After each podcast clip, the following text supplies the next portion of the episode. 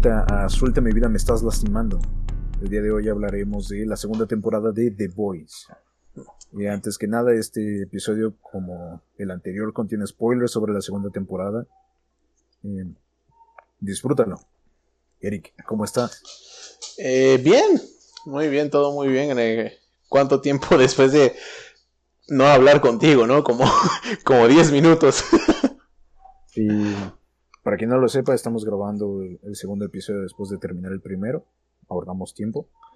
Somos millennials, ¿no? No, somos generación Z. No, somos Z, ajá. Millennials eran como.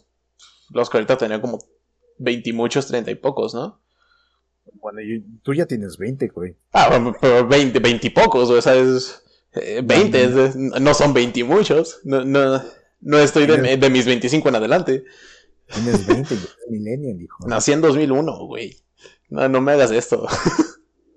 Para quien no lo sepan, yo tengo 19 años, él tiene 20 y él es más viejo. Ah, sí, güey, pues por meses. Tú también no seas mamona, ayúdame un poquito. Eso sí, está muy guapo. ay, ay, compadre. Em, pues exactamente, Toño, como, lo comentaste, vamos a hablar de eh, la segunda temporada de Voice. Eh, esperamos que el, que el tiempo nos dé para hablar de otras cositas que también tenemos planeadas acerca de The Voice. Pero si no, será en otro episodio. En otra ocasión será. Eh, pero pues muy bien. Sin ponerle mucho eh, embrollo a, este pedo, pues vamos a empezar con la segunda temporada, Toño. ¿Qué te parece? Pues excelente. Vamos. Muy bien. la primera temporada nos dejó en que ya se iban a empezar, ya iban a empezar los madrazos entre estos dos grupos, ¿no? De, siete, de los siete y de The Boys. Ya estamos como a punto de empezar, ya, ya estaban buscando a Butcher eh, por la supuesta muerte de, de, Sewell, a manos de, este güey cuando realmente lo... Eh, quien mató a Sewell fue Homelander. Eh, ese güey ya descubrió que, que tiene que su esposa sigue viva, que su esposa tiene un hijo con, Homelander. Y mm, aún no se sabe, pero pues después se descubre que el chamaco tiene poderes, ¿no? Eh, ¿Qué más pasa, Toño? ¿De qué otras cosas te puedes acordar que, que nos deja la primera temporada para la segunda? Eh, nos deja... Eh, el inicio inicia con Homelander dando por el mundo distribuyendo su fórmula, su super suero, el suero del super soldado. Eso es verdad, eso, eso pasa en la primera temporada, en los últimos capítulos, y ya en la segunda vemos a, a Black Noir salvando el mundo de un terrorista, ¿no? Que ya tenía superpoderes. Sí, recuerdo que el capítulo inicia con noticias de Palestina o algún país eh, que se encuentra en esa región. en Medio Oriente. en el Medio Oriente. Eh, y justamente Bod en, en un como en un complot de silenciar este tipo de noticias, mandan a Black Noir a, hacerlo rápido y sin mm. y sin escandalitos, porque creo que, o sea, Black Noir no es, no es una celebridad, ¿sabes? A Black Noir nadie lo entrevista. No, en el capítulo pasado hablé de que en el material extra de, de The Voice hay como comerciales así hechos como si realmente existieran los superhéroes y así. Eh, y hay uno que me da mucha risa que aparecen todos los superhéroes así como hablando a, como un nuevo empleo de, de bots, así como de bienvenido a esta familia, vas a estar haciendo esto, esto y esto, te queremos mucho así. Y aparecen todos los superhéroes y al final en los últimos como dos segundos solo aparece Black Noir así de brazos cruzados, güey, y no dice nada. ¿Sabes? Así como siguiendo su chiste de, güey, no digo nada y nada más estoy ahí existiendo. Sí, es que, es que Black Noir es perfecto. Lo muerte. Hasta la muerte, no, Yo sigo, yo sigo pensando que estás enojado conmigo por lo que dije en el capítulo pasado. Seguramente también, pero es especificar este tipo de situación. Es, eso me parece bien. Creo que lo comentaste que era así como para evitar escándalos. Creo que es todo lo contrario, ¿no? Porque justo el plan de Bot era darle el compuesto B a los, a los terroristas para crear supervillanos. Y así como que los únicos que pudieran detener esos güeyes fueran los superhéroes y pudieran meter a los superhéroes al ejército, que era lo que buscaban, ¿no? No, creo que se introduce ya primeramente con Marilyn Steamboat, que de hecho es este, con este senador que de hecho utilizan a una cambiaformas, a una cambiapieles más o menos. Mm, sí, El gordito que, que se va a acostar con el senador. eran dos. Uno era ese y otro era el que mata a Homelander en la temporada pasada. Que le decía así como de... O sea, Steve le decía de, oye, ¿qué te parece si ya me firmas este acuerdo en el que tú apruebas que los superiores se metan al ejército y así? Y no les funciona. Y ven que la única manera en la que como que pueden forzar, o sea, ya ni siquiera como... eh, como que estén de su lado los, los, el ejército de los superiores, sino ya el, güey, es que no podemos hacer nada contra ellos, es darle poderes a, a terroristas y al final de cuentas ser super terroristas. Sí, también es el monopolizar la creación de superhéroes y supervillanos. O sea, saber que su negocio va a ser continuo en el que ellos crean a sus superhéroes y a sus supervillanos. que se plantea esa, esa idea en el que Homelander, Homelander es casi como la perfección en ese sentido de que es, tiene invulnerabilidad, super velocidad, puede volar, super fuerza, rayos, visión X, rayos láser, eh, todo eso y eh, quitándole su, su, sociópata, el que es sociópata, eh, pero es el pináculo para vos. Y tener a ese vato defendiendo el mundo es, es una, es una entrada de dinero muy cañón. Sí, totalmente. Pues es, es como, güey, imagínate que sí existe Superman y que lo tiene Disney, ¿no? O sea, ya la, la empresa malvada favorita de todos. Eh, pues sí, no, o sea, no, no se estaría muy raro que algo así pase. Eh, continuando con la segunda temporada, también tenemos la edición de uno de los personajes más importantes de, de ya ni siquiera de la segunda temporada, güey, de toda la serie, que es Stormfront. Uy, the new one, Exactamente. Hace lives por Instagram. Sí, güey, su introducción está bien chida, güey. Me encantó así de que llega haciendo su live por Instagram, de que según están con el ejército, pero están en un set y así. Está, güey, está muy chido eso. Es que no tiene filtros la morra. Eh, en los primeros capítulos, eh, creo que tiene una introducción muy interesante a, a cómo acaba la segunda temporada que empieza así como tratando de ser buena onda, de que se le pone al tiro a Homelander de, güey, tú no vas a mandar aquí, no me vas a decir qué hacer. Somos un equipo, no eres mi, mi jefe. Y que trata de ayudar a Stormfront, ¿no? Así de, oye, güey, no, o sea, sé que Homelander como que te tiene bien checada por lo que pasó con Huey. eh, no te pongas nerviosa, aquí estoy para cualquier cosa y así. Y, güey, ¿cómo acaba? Este, que- ¿tú, ¿Tú pensabas que por ahí iba a ir la cosa con Stormfront? Yo en el primer episodio pensé y tenía la ilusión de dije, oye, mira, es, es el primer superhéroe que, que puede que tenga las habilidades como para frenar o controlar a Homelander, ¿sabes? Mm, Porque ok. son dos mundos distintos. Por ejemplo, ella es como de hablar muy, muy de frente, muy a lo que es. Y Homelander es muy de marketing, hablar a la televisión, tener un guion, tener todo ensayado, todo preparado. Y esta morra es como de agarra, prende el celular, hace un live y te dice todo. Y ya, Eso es verdad. Así es. me imaginé esto. Sí, no, yo tampoco, güey. Me voló la cabeza cuando descubrimos qué onda con Starlet, que llegaremos a eso un poquito más adelante. Eh, pero regresando a cómo empezamos esta temporada, eh, Madeline Stillwell está muerta, entonces ya la persona que se está encargando de, de mover los hilos un poquito más arriba es la que era antes de publicidad, ¿no? No me acuerdo cómo se llama. Pero, ¿sí sabes de quién te hablo?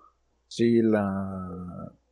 ¿Cómo se llama? ¿Es la asistente de, de Stillwell? Ajá, era, era como una especie de asistente de marketing de los superhéroes al principio, pero se muere Stillwell y a ella le dan el, el papel de, güey, ahora tú vas a orquestar todo. Eh, no cómo se llama, pero supongo que las personas que están escuchando, que si la están escuchando es porque ya vieron The Voice, saben de quién estamos hablando. Eh, que también, me da mucha risa cómo se pone toda loquita cuando no, no salen las cosas como ella quiere, que hasta se le empieza a caer el cabello, güey. Sí. También el estrés que tiene esa morra. o sea, Sí, güey. Que también es algo que se vive hoy en día con personas que tienen sus cargos, o sea, pobre gente. Sí, no, güey. eh, me da mucha risa. Así que. Justo en esa parte que. Pues ya, adentrándonos un poquito a lo que pasa más adelante en la, en la temporada. que es eh, que Homelander tiene este escándalo de que aparece el video en el que está combatiendo a un a este a un terrorista en África y eh, tiene un daño colateral de que lanza un láser, mata al terrorista, pero atrás del terrorista estaba un niño y lo mata.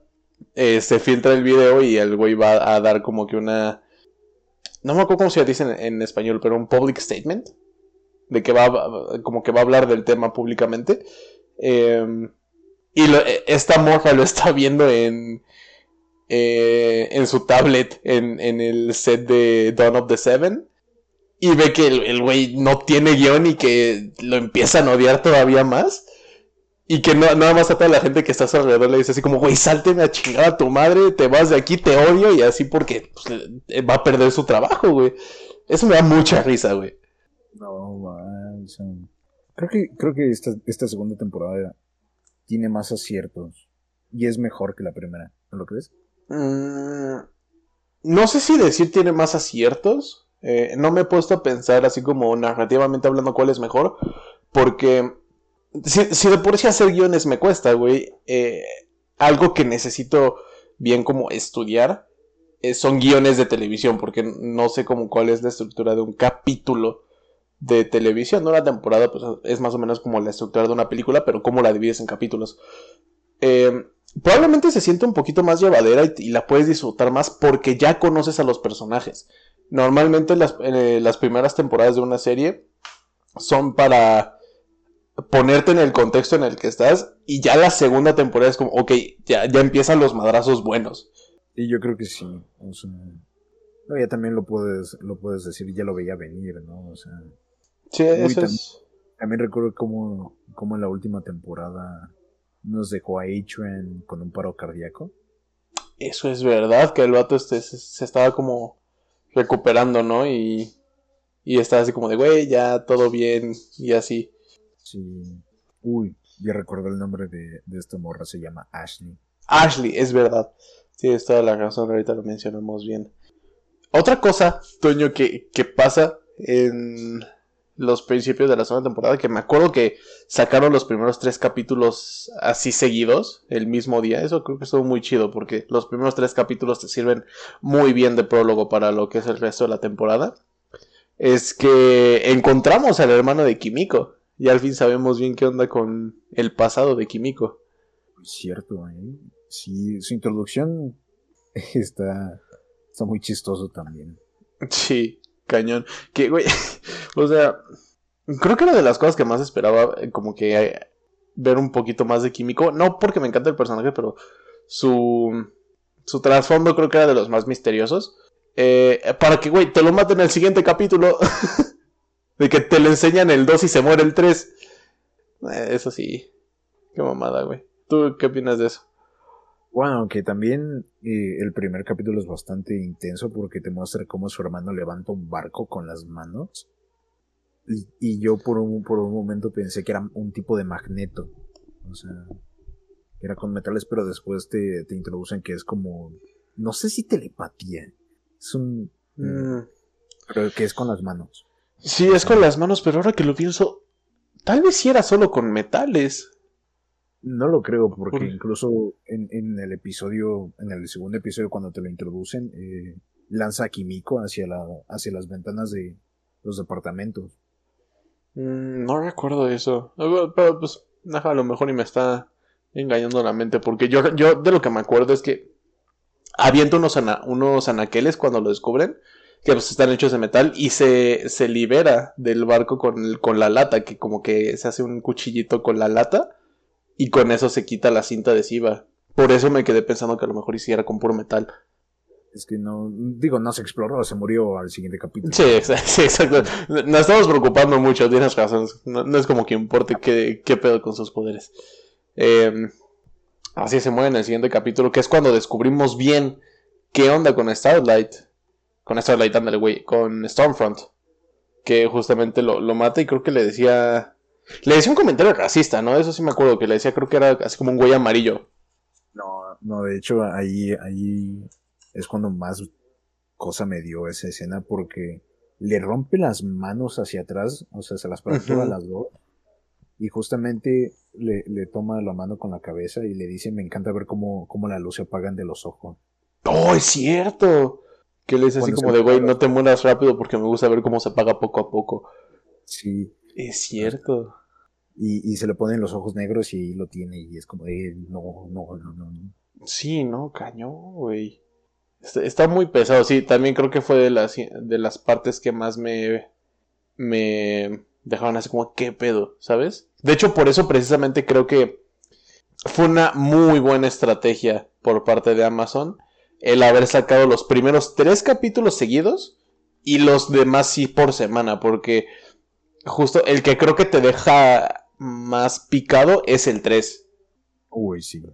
Sí. Sí, siento que si hubieran sacado así el primero y luego una semana después del segundo, sí me habría quedado como, ok, eso como no está tan chido, no me dejó tan picado, entonces pues como que no me molestaría en ver los demás, pero güey, sí supieron jugar sus cartas muy bien.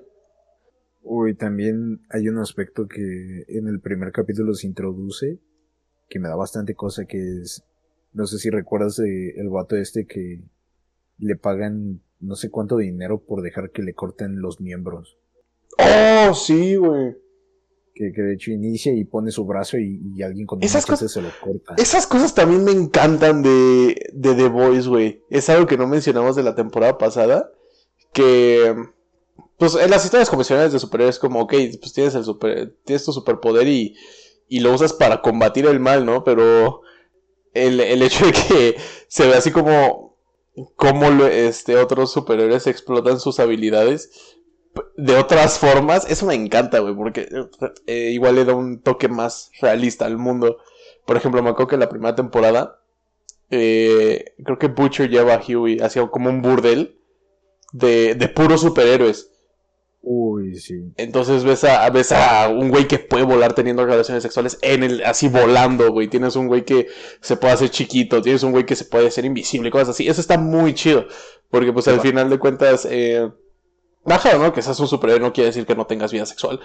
Y, y que exploren como ese tipo de cosas, como cosas que pues no ves del lado ya de el superhéroe de toda la vida. Eso me encanta, güey. El, el mundo de The Voice está súper bien hecho.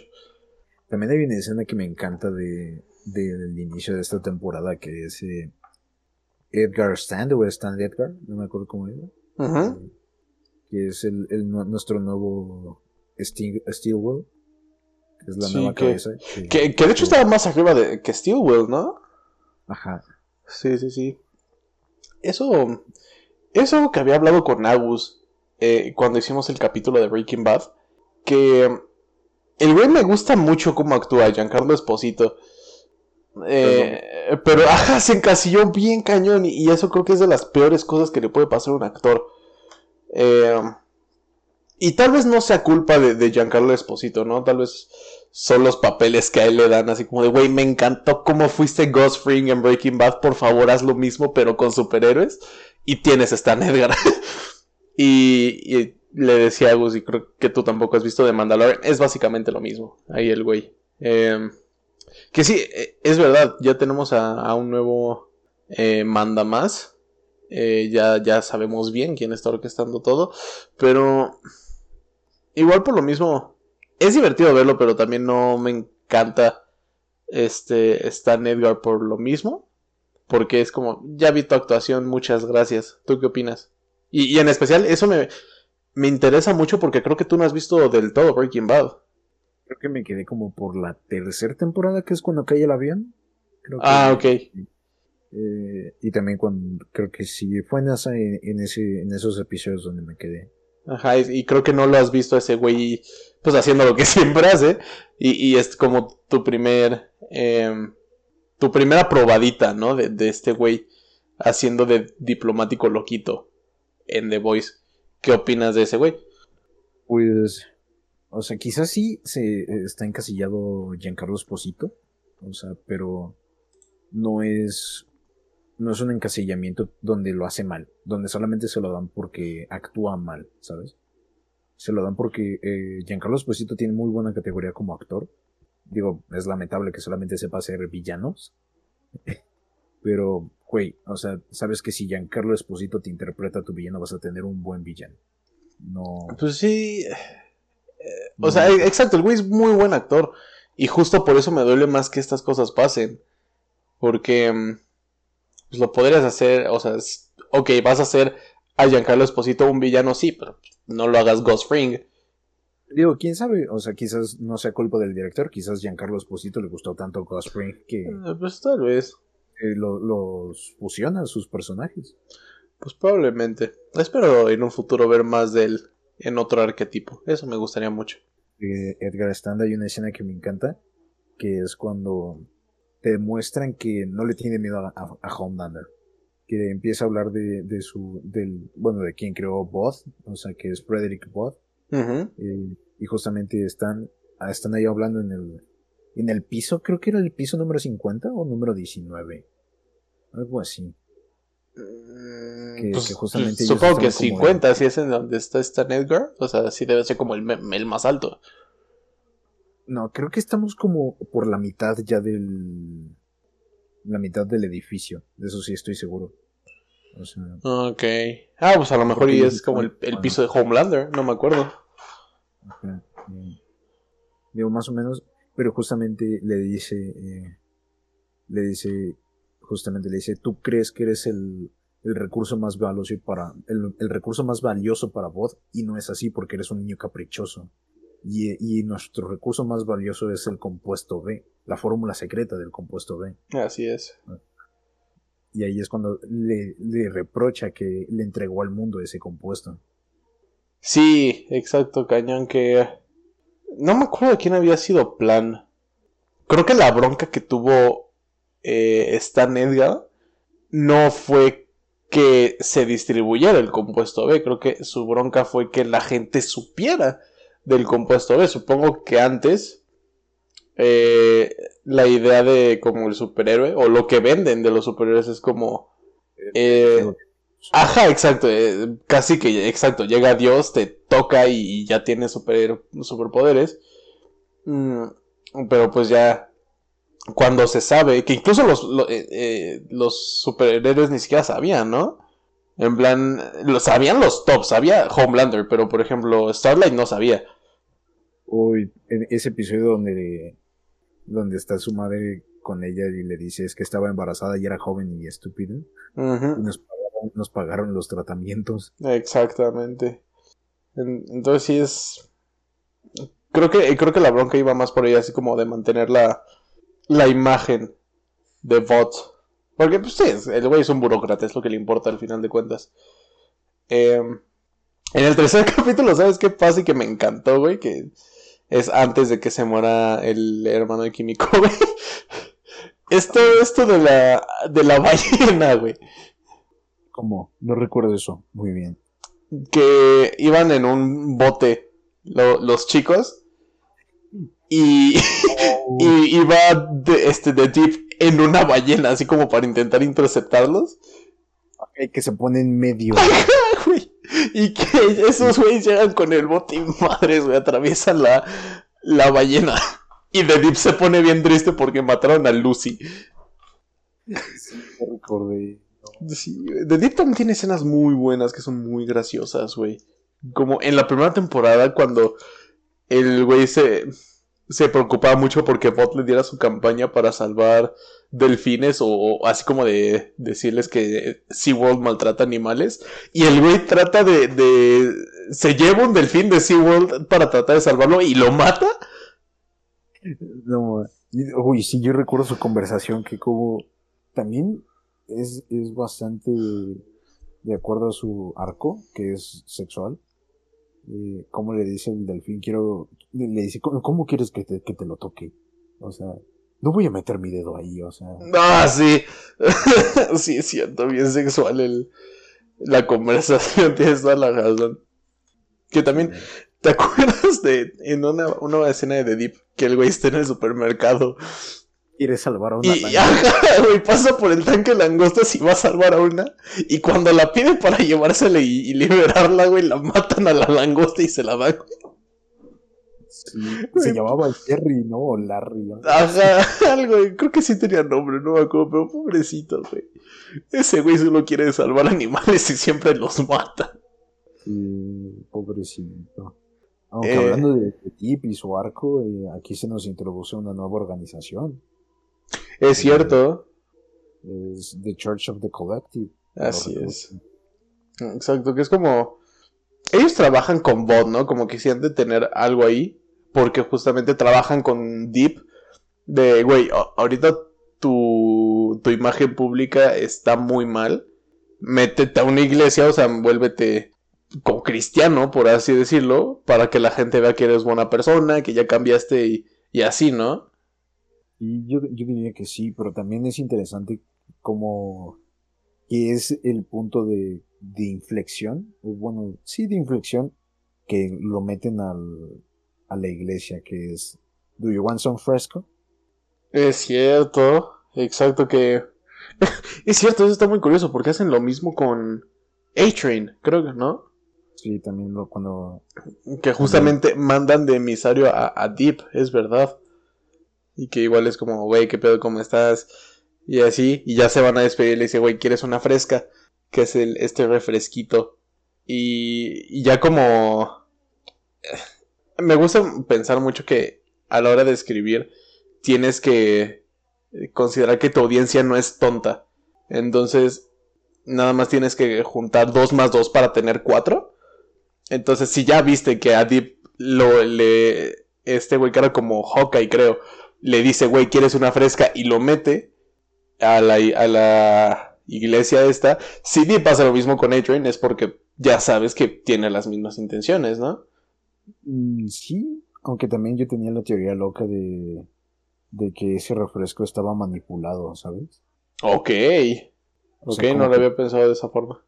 O sea, porque justamente cuando The Deep lo toma, o sea, justamente en ese momento en el que está Hawkeye y, la psicóloga, o, o sacerdotisa, no, creo que era psicóloga. Ah, creo que era una psicóloga. Y justamente se toma, y estaba muy alterado, o sea, muy, muy, muy alterado así, cañón. Y, y se toma la fresca, como que cambia de actitud. O sea, mm, de eso no me acuerdo. Creo que no le puse atención a ese detalle. Y como que se nota un poco más relajado y empieza a pensar y se vuelve más susceptible. Y ahí entiende lo que quiere la iglesia. Y lo mismo con Atron. Yo pensaba que, el, refresco estaba manipulado como para hacerte más dócil, de cierta manera. Pues puede ser, o sea, entiendo cómo esa teoría puede funcionar al principio, pero ya después cuando llega el líder de la iglesia y manda llamar a, a y a y les dice así como de, güey, logramos meter a uno de vuelta a los siete y es A-Train. O sea, se nota el güey que, que, al güey le valía madre, ¿no? De que hasta eh, se pone bien feliz, se pone a celebrar así como de, güey, tú te quedas con estos estúpidos, güey, yo me voy otra vez a los siete y ahí te ves, ¿no? Y todos, todos ustedes también estúpidos, adiós. ¿Y cómo se pone a celebrar? Sí, cañón. Entonces, yo creo que eh, ese es el punto en el cual ya, ya ves como que a lo mejor ya no estaba adulterada la, la bebida. Quizás.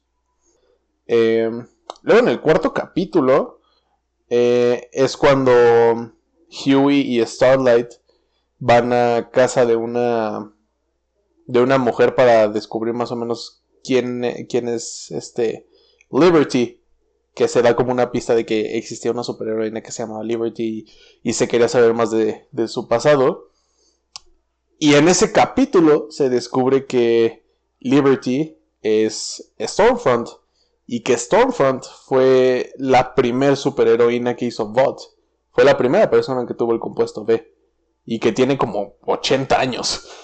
No, tenía 100. Tenía 100, puta, más. sí, porque viene, se remonta a la segunda, a la primera guerra, pero primera o segunda guerra mundial. No, segunda, porque es alemana y era así en plan, era nazi. era también nazi. O sea, entonces sí tiene más de 100 años esa morra, pero eh, también está muy chistoso como tiene fotos con su hija.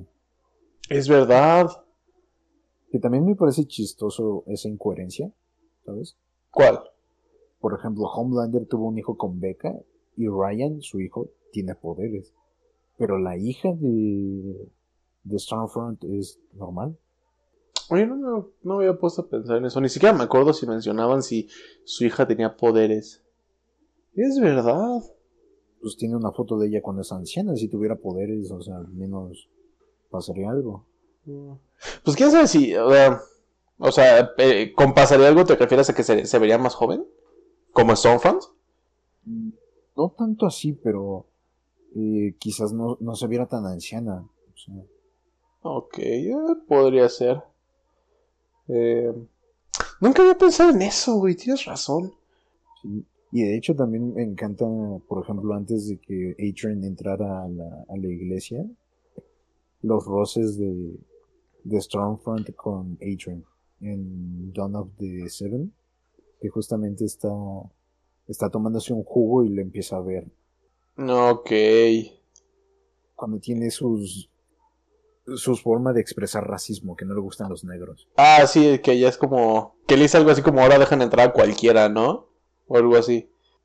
Sí, mientras se toma su juguito. sí, güey. Que ahorita que mencionas lo del Dawn of the Seven, que es justamente el siguiente capítulo, es el quinto, güey. Me, me encantó, güey, cómo, cómo eh, utilizan las descripciones de los capítulos en la plataforma de Prime para venderte cómo va a ser el, capítulo, ¿no? Eh, en ese momento les voy a leer como este la descripción del quinto capítulo, que es cuando hacen las grabaciones de Dawn of the Seven, que dice, Estudios Bot se complace en anunciar que ya comenzó la filmación de hashtag Dawn of the Seven. 12 años del universo cinematográfico de Bot ha resultado en esto. Si les gustan las películas de un solo héroe, les encantará, una película sobre siete héroes, presentando a la miembro más nueva, arroba Stormfront. Vean cómo comienza la leyenda en cines en el verano de 2021. Güey, dime si esto no es que realmente, o sea, le están inventando a la madre a Marvel, ¿no? Sí, pobrecito. Cañón, sí, sí, güey. O sea, ya cuando usan el término universo cinematográfico, ya, güey, es, este capítulo fue de mis favoritos justamente por esto de, pues ya no es sorpresa para los que estén escuchando esto, que a mí me encanta el cine y pues los universos cinematográficos han vuelto una parte importante de lo que es ahora el cine comercial. Que justamente el ver que hay un, hay una obra que se está burlando de todo esto y más del cine superior que es el nuevo western, eh, me encantó, güey. También recuerdo que como, como esta serie que es americana se, ríe de los problemas americanos. Por ejemplo, que hay noticias que dice hubo un tiroteo en las escuelas, en tal escuela, ¿no? Es cierto, güey, que así empezaba un capítulo, ¿no? Ajá, que de hecho estaban haciendo un tiroteo y creo que llegaba Queen Maeve o algo así, ¿no? No, era... Ah, ya me acordé, güey. Em, era, era de que el Stormfront daba su discurso así como de, güey, debemos de matar a terroristas y tal. Eh, y un güey se convertía como en una especie de seguidor de Stormfront. Y comenzaba un tiroteo escolar por eso, ¿no? En plan, con ideas, eh, pues muy, muy extremistas, como muy supremacistas. Algo así era. Según yo era, iba por ahí. Ya lo recordé, de hecho, es un vato gordito que justamente va a la tienda y a su... Y justamente suelen decir algo muy en clave que es los musulmanes o personas de Medio Oriente eh, se les entregó el, el compuesto B. Y justamente el dueño de la tienda era como palestino o algo así. Y se le iluminan por, por el destello de un carro los ojos. Es verdad, güey, tienes toda la razón. Sí, tienes toda la razón, creo que lo de lo No sé de dónde sacamos lo del tiroteo escolar, güey, ahora que lo pienso. Chale. Yo, recuerdo que había bastantes menciones a tiroteos escolares, pero... Yo también lo recuerdo, güey, si, si lo estamos diciendo es por algo, pero no me acuerdo bien por qué. Así es, también que se burlen de su propio país es excelente. Sí, eso es verdad, está muy curioso que también entiendan el concepto de lo que puede llegar a ser un superhéroe y lo entiendan en el contexto en el que están de que, o sea, en lo bueno, tanto en lo malo, ¿no? O sea, también el entender cómo puede influenciar a lo mejor la, aparición de superhéroes en, un, en una situación tan trágica como, como un tiroteo escolar, eh, que hace que, pues justamente estos personajes se sientan reales. Sí. Y también el hecho de saber cómo la televisión y influencers eh, realmente hacen homenaje a su nombre, que influencian a este chico tenerle miedo al mundo exterior, en saber que cualquiera puede ser un superterrorista. Eso es cierto. Sí, así es. Em, otra cosa que también pasa en este capítulo de Dawn of the Seven, y que también, güey, es obvio que, ha, de ser como una referencia a Marvel, bien cañón, que es el, el Girls Get It Done. ¿Te acuerdas de eso? De la campaña super feminista que hicieron en VOT? De que hasta ah, están grabando una escena en ese capítulo de que alguien así está, eh, pide ayuda, ajá, y, y, llegan todas las chicas que son parte de los siete, así como, no te preocupes, las chicas controlan esto. Así como súper, este, obvio que era en plan de feminismo, ¿sabes? En plan, la escena que está en Avengers Endgame. Que hasta se parece que van a bailar todas las, las mujeres del MCU, que llega Captain Marvel, llega Wasp, eh, la esposa de Tony Stark a madrearse a Thanos. También Valkyria. Y ajá, llega Valkyria, exacto. Todas las mujeres. Eh, que justamente ha de, ir por ahí, ¿no? Que eh, esta idea de la inclusión forzada, metiéndome a temas un poquito más sensibles, este, yo no creo que exista mucho la inclusión forzada, pero fue algo que llegó a hacer mucho ruido en la comunidad como de fans de Marvel, ¿no? El, güey, esta escena se sintió súper forzada y tal, y, siento que esta, esta parte fue un comentario por parte de ello, ¿no? ¿Tú qué opinas? Yo creo que mm, es que es un tema muy controversial y nuevo para todo el mundo, ¿sabes? Ya que nadie, nadie en la anteriormente dijo me voy a preocupar por darle espacio a las mujeres, ¿no? O sea, ya ahorita es un tema que, que son barreras que fronteras que se están rompiendo, que es este vamos a darle películas eh, protagonizadas más hacia mujeres, vamos a tener que eliminar el machismo en superhéroes, en, en tener que aceptar al transgénero, tener que aceptar la homosexualidad, bisexualidad, no sé, etcétera, etcétera. Eh, y pues creo que nadie, nadie, ha, nadie ha aprendido y, no, y nadie va a aprender hasta que pasen al menos unos 10 años a, a realmente formar una inclusión buena. Porque ahorita nadie, ahorita todos estamos en pañales para ese, ese aspecto. O sea, por ejemplo, suele suceder que yo, eh, esto es un ejemplo hipotético, yo sí tengo una hija, o sea, ya no sé si le, le tengo que regalar un Max Steel o le tengo que regalar una Barbie, ¿sabes? Mm, ok. O sea, ya, ya es un punto de, de no retorno que no sabes si le doy eh, una cocina a mi hija significa que soy machista porque le estoy diciendo que las mujeres solamente deben de cocinar. Mm. Entonces, ese tipo de cosas son aspectos que nadie va a saber hasta dentro de un muy buen rato. Ok, entiendo tu punto. son cositas que no me encanta meterme porque son, temas muy sensibles y, siempre te vas a encontrar con alguien que tenga una opinión diferente a la tuya y pues por ende te quiera crucificar. Eh, pero pues, eh, como, te digo, eh, yo lo siento muy cañón como un comentario en el que ya, ni siquiera voy a decir si alguno de los dos pues es como una buena inclusión o, algo así, porque como digo, no creo que exista la buena y la mala inclusión. pero sí se me hizo muy curioso este comentario por, porque es más por el lado de los fans de, güey, no estuvo bien hecho que lo hicieran como así tan, tan obvio. Entonces, se me hizo un detalle muy curioso que creo que valía la pena comentar. Eh, algo que comentaste ahorita justamente y que no hemos tocado es que eh, Homelander empieza a desarrollar una relación con su hijo, con Ryan, en la que... sí, güey, el pobre chamaco no sabe ni qué hacer, ¿no? De que eh, tuvo los pocos años que ha tenido de vida ah, con su mamá y su mamá sí se preocupaba por eh, criarlo con cariño y educarlo para que sea una buena persona y llega a su papá a decirle, güey, tienes poderes, no te tienes que preocupar por nada de eso. Em, que sí, me interesa mucho ver a dónde lleva esto Ryan. Que ya se puede empezar a ver más o menos a dónde vas viendo cómo acabó la segunda temporada. Pero me agradó mucho. ¿Tú qué opinas con en, esa relación? Creo que es bastante divertido. O sea, el ver que aquel que no ha tenido ni una, ni una pizca de padre quiere ser padre. ¿Sabes? El vato, que le, el vato que le encanta la leche materna quiere ser papá. Ah, si lo pones así está un poquito creepy. sí. O sea, creo que es un punto de redención. O sea, eh, eh, la, clase, la clásica frase de, un papá, porque yo lo sufrí, no quiero que tú lo sufras, ¿sabes? Ok, sí. Y es un punto de decir, no quiero que mi hijo sufra lo mismo que yo. ok. Creo que, es bastante, muy, muy forzado eh, en el sentido de, de que le dice, güey, es que eres mi hijo, tienes que tener a huevo superpoderes. O sea, si no tienes superpoderes no puedes ser mi hijo, ¿sabes? sí, es verdad.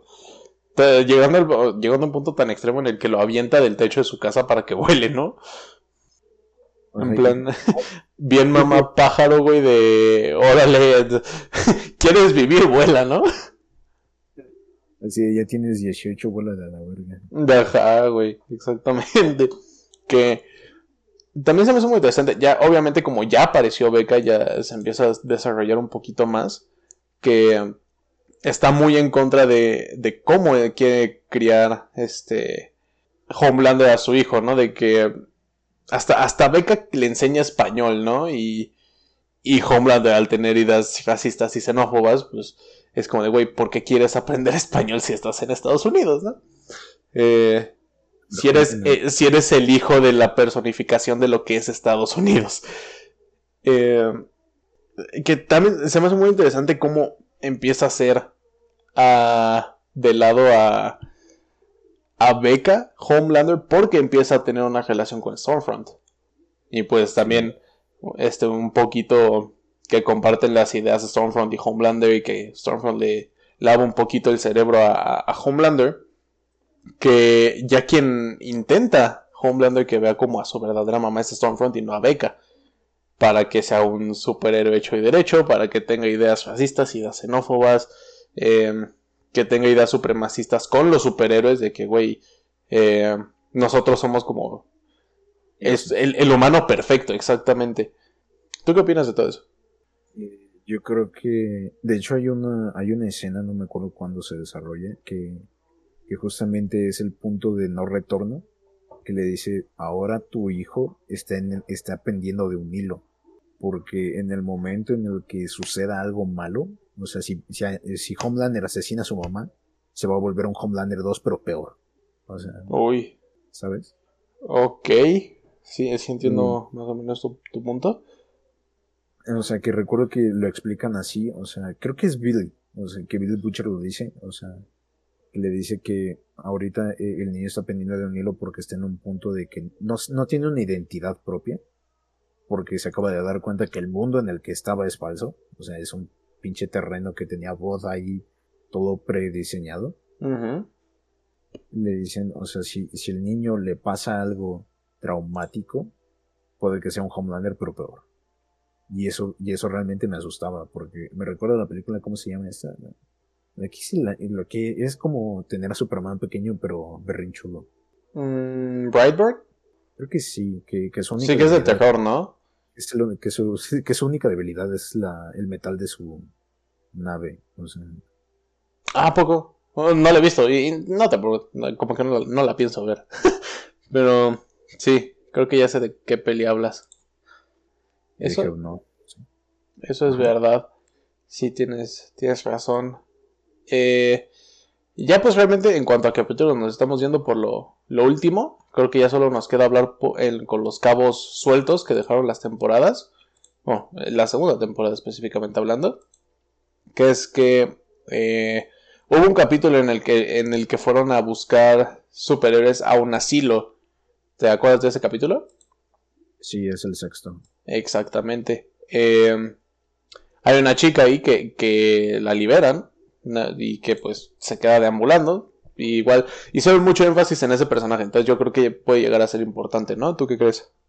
Yo creo que no, le daré tanta importancia a ese personaje porque de ahí lo perdemos de, pista.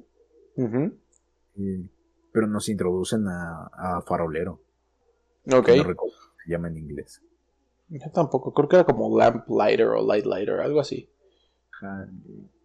que justamente de hecho hay un sujeto que se la pasa vomitando, no sé si te recuerdas, que lo mandan a incinerarlo a él. Mm, creo que sí. Queda, como vómito de ácido, ¿no? Algo así, ajá. Yo creo que sí, que sí va a llegar a ser importante porque. Mm, igual soy, de la idea de que todo lo que hay en, una obra eh, audiovisual importa. Entonces, como para qué le darían tanto énfasis a esto de, güey, em, esta, esta, chica se salió del asilo y no sabes a dónde va, pero está pidiendo ride. Como para que no sea importante, ¿no? Sí, o sea, pero al final de cuentas le dan el ride y a nadie le importa como por qué estás descalza, por qué estás vestida de blanco completamente. Ah, es que no sabemos qué pasó después. Entonces también yo como justamente como lo dejaron muy abierto a la interpretación, yo creo que puede llegar a ser importante. De la misma forma que um, dejaron muy a la interpretación esto de eh, el, ataque que pasó cuando fue la audiencia hacia bot del compuesto B, que empezaron a explotar las cabezas de todos, y al final de la temporada eh, se descubre que fue la congresista justamente que empezó la, audiencia del compuesto B, la congresista Newman me parece que se llamaba, que, güey, pequeño paréntesis, cuando... Tú te acuerdas, güey, tú te diste cuenta muy rápido, yo no porque soy un pendejo, pero cuando me enteré, güey, que es Farah de Call of Duty, dije, güey, qué pedo, qué está pasando, ¿no? Yo recuerdo que está, o sea, salió ese pase de batalla junto con Nikolai y tenías y tenías esa skin y, yo estaba como de ¿Cómo no se dio cuenta? O sea. te digo, güey, yo, yo, estoy bien, güey. Pero sí, no manches, qué, qué locura, qué pequeño es el mundo. Eh, me emociona mucho ver qué onda con, esto de la congresista Newman, porque era algo que no me veía venir para nada. También, también las habilidades que tiene la congresista Newman, jamás me lo esperé. Sí, no, yo, yo, tampoco está, está muy loquillo, porque además pues es en plan Doctor Manhattan de que puede matar a quien quiera. Así, en, en, un abrir y cerrar de ojos, ¿no? Yo me pregunto por dónde van a mover eso, porque eh, su habilidad está muy OP. Ajá, exacto. Creo que está muy difícil escribir personajes que están tan. tan, tan rotos, güey. De. Pues, ¿cómo, ¿Cómo le enfrentas, no? Si. Por, haces como que. El error más simple que sabe que estás en su contra te mata, güey, y te explota de la cabeza. Y creo eh. que. Creo que también, o sea, no. El misterio de su habilidad, como que lo hace. Le hace bien, ¿sabes?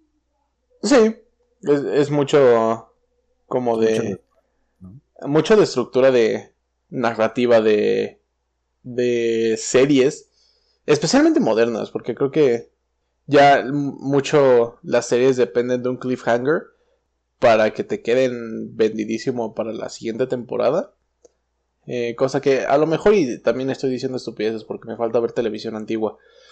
Eh, no creo que pasaba mucho como pasa ahora.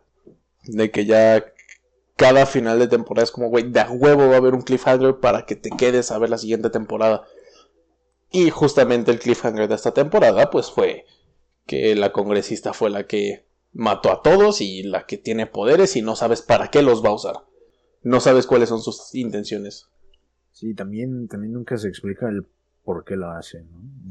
Exactamente, justo de ahí viene el misterio y es lo que va a hacer que te quedes para la siguiente temporada. Eh, pero pues muy bien, Toño. Eh, llevamos casi una hora, güey. Llevamos 54 minutos hablando. Eh, creo que sería todo para esta temporada. No sé qué piensas tú. Yo creo que estoy de acuerdo. Perfecto.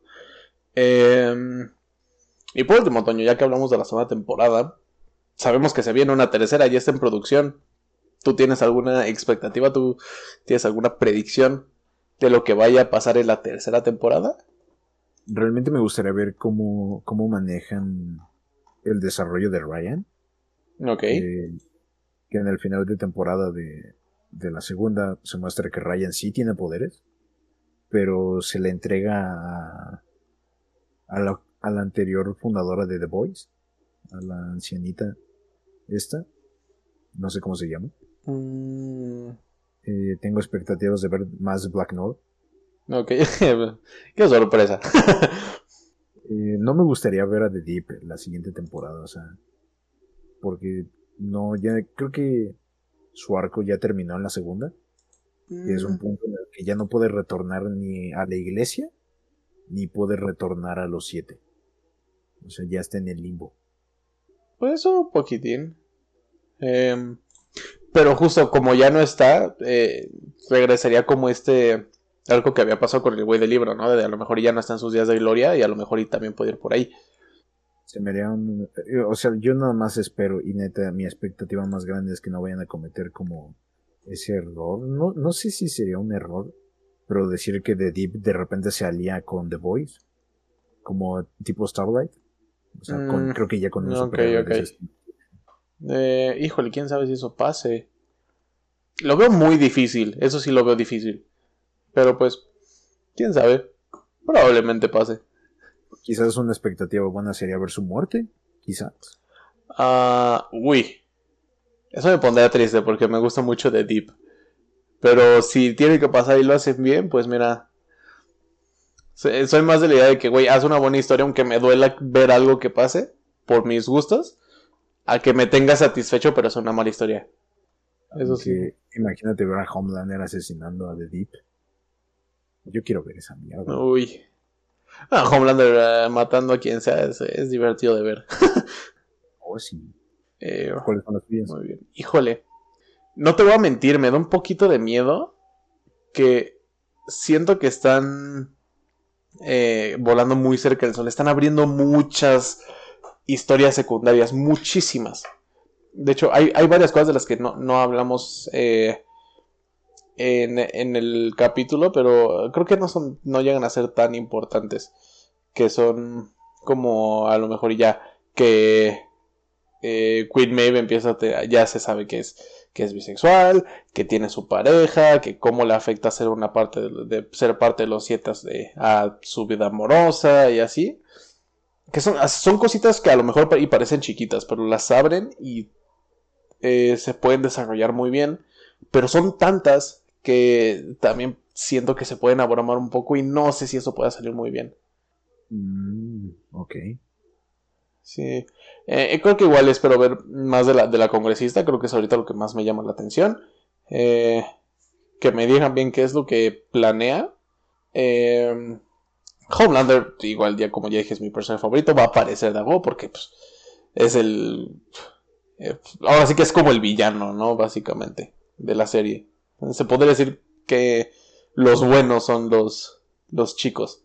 Em, y creo que sería todo. Estoy muy abierto, muy abierto a cualquier posibilidad. Aprendí a no tener expectativas tan altas porque si no yo solito me arruino las cosas. Sí.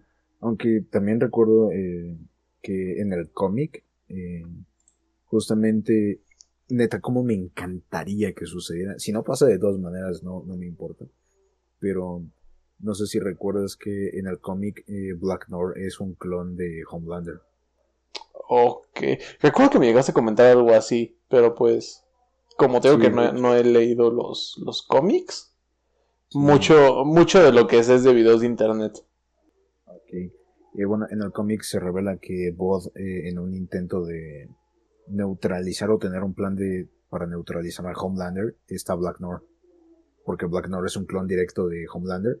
El único, el único problema es que está defectuoso. Y justamente se encuentra sonriendo siempre. Eh, y, no, y no habla. Es un psicópata, al igual que él. Obviamente tiene el triple de fuerza que él, porque pues, es, es asesino a sangre, a sangre fría. Y creo que, creo que también está, es, es controlado. O sea, lo- a ese sí lo pueden controlar.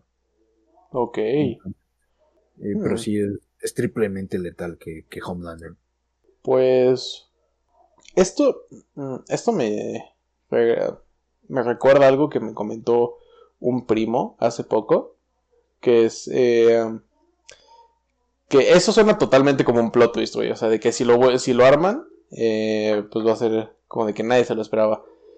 Eh, y este primo me comentó que un buen plot twist eh, se tiene que hacer con al menos tres menciones anteriores a eso. No, no sé si me explico bien. Que es en plan, em, eh, digamos, por ejemplo, el spoiler más famoso de toda la historia, ¿no? El, el Luke, yo soy tu padre, de Star Wars. Eh, ese es un, ese es un plot twist bien hecho, porque ya en las películas anteriores, bueno, en la película anterior, ya te habían hablado de que el papá de Luke había sido un, Jedi muy poderoso, pero pues que algo malo le pasó, este, y así, ¿no? O sea, se menciona algunas veces y ya como que eso te da pauta a continuar con tu plot twist, mientras que un mal plot twist es que, que nunca lo mencionas con anterioridad, así de simple. Entonces, eso estaría interesante, pero no sé cómo lo podrían hacer porque no te han dado ningún indicio de que eso pueda pasar. Quizás lo hagan en esta temporada. Probablemente. Creo que, no es la, última, ¿no? Se han confirmado unas cuatro. No, no creo. La gallina de los huevos de oro de Amazon, güey. Ahorita con lo que se está vendiendo Prime Video es con The Voice, justamente. Sí, yo creo que sí. Justamente este año es cuando se va a estrenar, ¿no? A finales de este año. Esperemos, crucemos los dedos, Mac. Crucemos los dedos. Espero, espero que sea por septiembre. O sea, como, como hace un año que se estrenó en septiembre. Es verdad. Para terminar, en octubre. Sí, yo, yo también espero ver más de The Voice pronto. Que eso me lleva a, a lo último que quería hablar. Ya para cerrar todo lo que es The Voice. Eh, es que a lo mejor varios no se acuerdan. Pero confirmaron que va a haber un spin-off de, de The Voice. Que va a ser una. Va a estar ambientado en una especie de, de escuela, como de academia para superhéroes, ¿sabes? Como, como esta peli que hizo Disney de Escuela de Héroes, no sé si la topas. Eh, sí, pero antes de continuar, eh, explícanos, Seri, que, es un spin-off. Eh, ah, bueno, muy sencillo. Es este una historia nueva en un universo que ya existe. Así de sencillo. Digamos que tienes una historia, una peli que es sobre Pepito. en la historia de Pepito aparece otro personaje que es Juanito, un spin-off es que, ok, ya tienes tu película que está citada en el universo donde existe Pepito, y un spin-off sería hacerles una película específicamente a Juanito, que no es el personaje principal, pero está como ambientado en ese universo, tienes las mismas reglas y tal. Ok. Eh, contestando tu pregunta, sí, la donde sale de hecho eh, Harrelson, creo que se llama el actor, que de hecho también es el es Aegon, no es el planeta Ego. Ah, sí, el Kurt Russell. Sí, sí, sí. Esa peli también está muy cagada, güey. Pero, eh, ¿tú, qué opinas de, esta noticia? Eh, ¿Te emociona? Sí, me emociona más la tercera temporada, claro está. O sea, como que es lo que más espero. Pero, eh, ¿el spin-off se confirmó de quién sería o algo así? No, no, pues no se ha dicho nada de que si van a aparecer personajes de la serie, o sea, de, The Boys, pero va a estar ambientada en el mismo. ¿Cómo detesto decir esto, güey? Pero en el mismo universo. No es, no cinematográfico. O sea, no, mm. no cuenta como película. No, es como. Yo creo que no, en, en otra ocasión vamos a hablar de universos cinematográficos. También es un tema que puede dar para mucho, pero eh, en muchas me das cuentas no me gusta decir universo y así como universo cinematográfico. Em, entonces, pues sí, si yo también no, no tengo... No la estoy esperando, no es como que me muera por, por verla. Tal vez la vea si, si me convencen, pero pues... A ver qué pasa. The Voice, pues ya me, me, tiene con un muy buen sabor de boca ahorita. Y si me dices, güey, vamos a hacer algo diferente, tal vez con una audiencia pues más joven, puede que salga bien. Vamos a darles el beneficio de la duda. Yo creo que sí, pero pues, al final si, si, si llega a salir mal no me preocuparía. O sea, porque... Sí, existe The Voice, ¿no? si sale mal tan simple como ver The Voice otra vez y ya. Mientras no me toquen a The Voice, estoy... Ah, me doy por bien servido. Mm, esa es la actitud, Mike, exactamente. Muy bien. Eh, muchas gracias por escuchar eh, Suelta mi vida, me estás lastimando en este episodio de The Boys. Eh, muchas gracias por escucharnos. Eh, como ligero spoiler, quizás uno de nuestros capítulos se va a tratar únicamente de Invincible, que es un se ha relacionado mucho con The Voice y nosotros te estaremos dando nuestra opinión. Así es, gracias. exactamente. Que estén bien, banda. Hasta luego. Adiós.